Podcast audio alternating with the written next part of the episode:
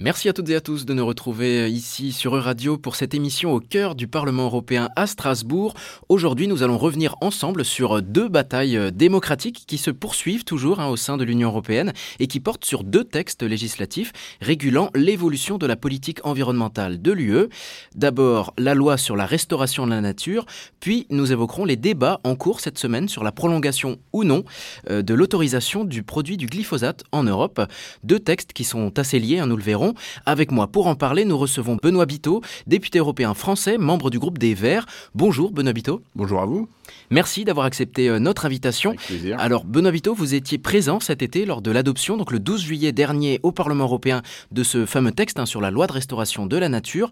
Ce texte avait été proposé l'année dernière, 2022, par la Commission européenne, afin de contraindre les États membres de l'Europe à restaurer des terres et des espaces marins pollués ou bien endommagés par l'exploitation euh, Objectif préserver la biodiversité, mais aussi se rapprocher encore un peu de la neutralité carbone voulue par le Green Deal euh, européen. Euh, de quelle ampleur euh, parle-t-on ici de, quelle ampleur est ce chantier finalement de restaurer les, espaces naturels? L'ampleur est, importante, c'est-à-dire qu'on a assisté dans ces dernières décennies à des activités, et je pense aux activités primaires surtout, hein, que sont l'agriculture et la pêche, qui ont lourdement impacté les écosystèmes, qu'ils soient terrestres ou océaniques et marins. Et donc l'idée, c'est de, prendre conscience de ça, prendre conscience du rôle de ces écosystèmes euh, dans ce combat que nous devons euh, conduire hein, euh, contre le dérèglement climatique et l'effondrement de la biodiversité, si on veut être au rendez-vous de l'histoire hein, sur ces sujets-là. Donc prendre la mesure de, de, ce désastre et surtout engager une trajectoire, une dynamique qui fait qu'on retrouve euh, des écosystèmes en équilibre pour euh, justement lutter contre le changement climatique, le dérèglement climatique et, l'effondrement de la biodiversité. Comment restaurer ces espaces naturels peut-il aider à faire baisser les émissions de gaz à effet de serre? C'est de s'appuyer sur euh, des logiques qui sont bio-inspirées, moi j'appelle ça comme ça, qui montrent que des écosystèmes où l'homme est, très peu actif arrivent à trouver cet équilibre. Et donc c'est essayer, tout en restant dans des logiques productives. Hein. Il faudra continuer de, nourrir l'humanité, il faudra continuer de, de, pêcher probablement, mais, mais, mais, quand les écosystèmes sont... Sont bien équilibrés, sont, sont, bien respectés, et bien justement, on restaure aussi, et ça, ça, ça, télescope une idée reçue qui consiste à penser que quand on fait de l'écologie, on s'éloigne de la souveraineté alimentaire, on s'éloigne euh, d'une production suffisamment importante pour euh, nourrir tout le monde, et bien c'est l'exact inverse. J'aime bien citer euh, une initiative citoyenne qui a abouti l'an dernier. Euh, les initiatives citoyennes, pour rappel, c'est lorsque des citoyens peuvent proposer directement des propositions de loi à l'Union européenne. Absolument, ça veut dire qu'on a, sur une période d'un an, on a un million d'Européens qui ont signé cette pétition.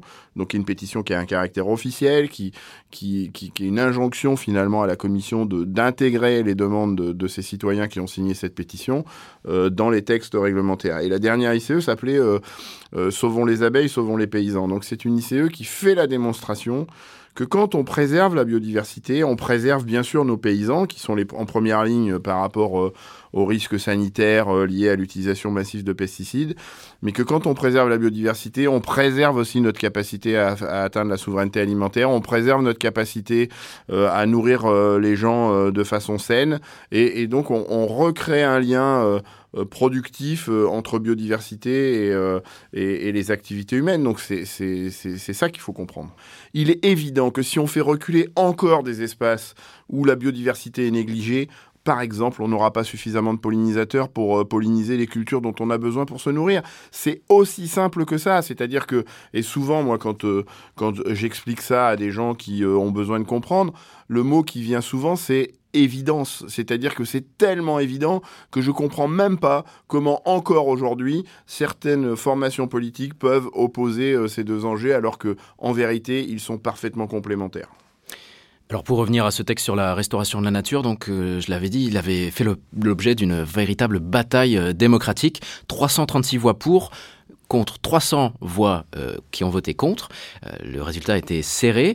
Au final, pour obtenir cette approbation du texte, de nombreux amendements ont été ajoutés.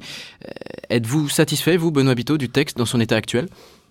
Bah, on peut pas, on peut pas sauter au plafond de joie, mais, mais on est, on est dans, un, dans une bagarre politique, dans un bras de fer politique. C'est-à-dire que ce texte intervient parce qu'il faut qu'on parle de la temporalité, intervient au moment où le top départ de la campagne électorale pour les élections européennes de 2024 est donné. Et donc, on a des, des, formations politiques plutôt conservatrices, plutôt libérales, qui euh, croit encore au mirage euh, de l'économie ultralibérale, euh, qui, qui, consiste à penser qu'on peut mettre la nature au pas et que c'est comme ça qu'on va s'en sortir. Et donc on est dans cette offensive-là de ces, de ces, formations politiques sur fond de campagne électorale qui ont fait de cette loi pour la restauration de la nature, mais globalement du pacte vert, leur cible favorite pour dire nous, les libéraux, les conservateurs, on va revenir sur des choses un peu sérieuses de productivité et euh, on va pas s'attarder avec ces, approches euh, écolo qui euh, menacent la souveraineté alimentaire, c'est un de leurs arguments. Et donc, effectivement, on a assisté à un vote extrêmement serré, mais c'est une victoire. C'est une victoire au moins symbolique. Alors, si je vous dis que je saute pas au plafond, c'est parce que, à côté de cette victoire symbolique, effectivement, on a assisté à des amendements, notamment sur la partie agricole qui me tient à cœur, qui ont affaibli, c'est le moins qu'on puisse dire, cette loi sur la restauration de la nature. Mais cette loi existe. Et cette loi euh, va nous permettre de, de pouvoir l'améliorer au fil du temps. Et donc, c'est quand même une, une, très, très, nettement une meilleure nouvelle de la savoir exister, même imparfaite, que de l'avoir euh, vu se, faire euh, déboîter par un, par un vote conservateur et libéral. Alors, depuis le vote de cet été, les voix semblent s'être tues plus personne ou presque ne parle de ce texte pourtant majeur euh, dans, les étapes importantes vers ce Green Deal et ce pacte vert euh, européen.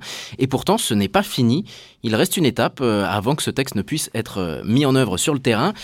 pour l'instant, les eurodéputés se sont donc accordés, avec difficulté, hein, comme on l'a vu, les eurodéputés se sont accordés sur leur position officielle sur le texte qu'ils veulent voir aboutir au final. Il reste maintenant au Parlement européen à négocier ce texte avec le Conseil de l'Union européenne, donc qui représente les 27 États membres de l'Union européenne.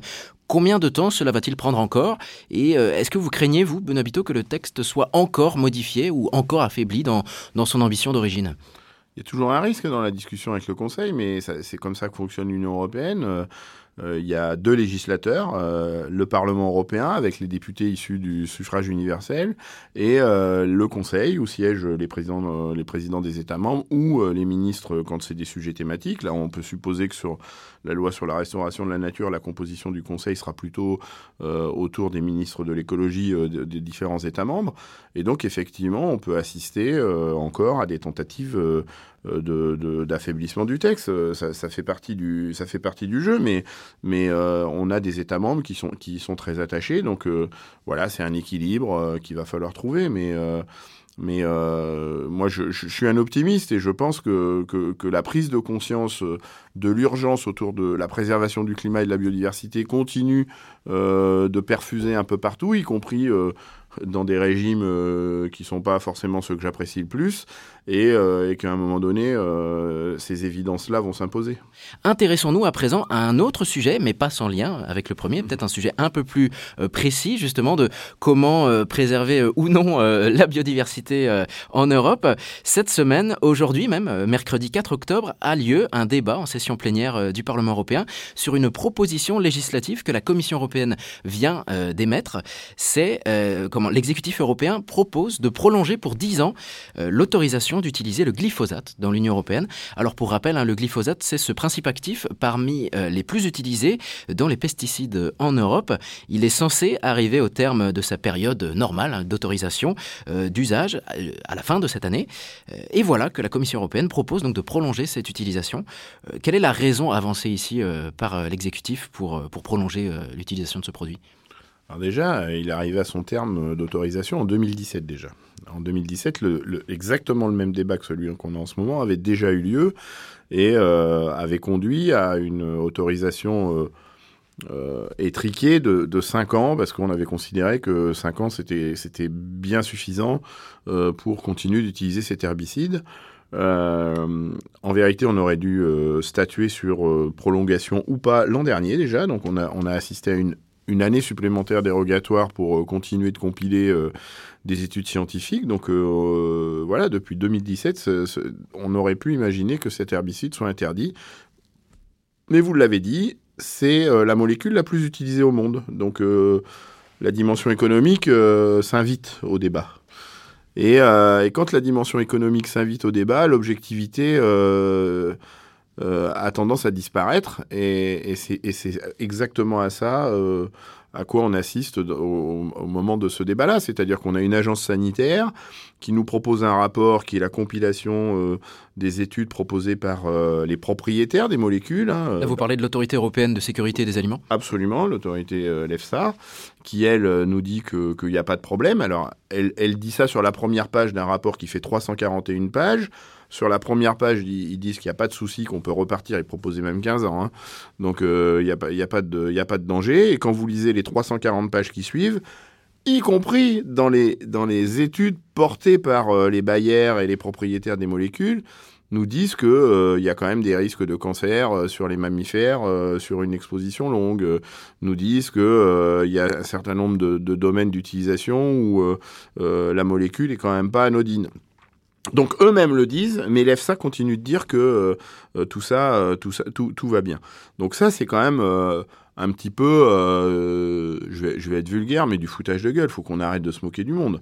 Finalement, cette autorité européenne de sécurité des aliments, hein, l'EFSA, comme vous l'avez dit, n'a trouvé aucun sujet de préoccupation critique en ce qui concerne, donc, comme vous le disiez, la toxicologie du glyphosate. À côté, on a par exemple l'OMS, l'Organisation mondiale de la santé, et dont euh, son, son on va dire sa, sa branche euh, dédiée aux, études sur le cancer, qui a classé le glyphosate comme cancérogène probable, même pour l'être humain. Euh, donc, on est, on est face à quoi? Ici On a une véritable controverse scientifique.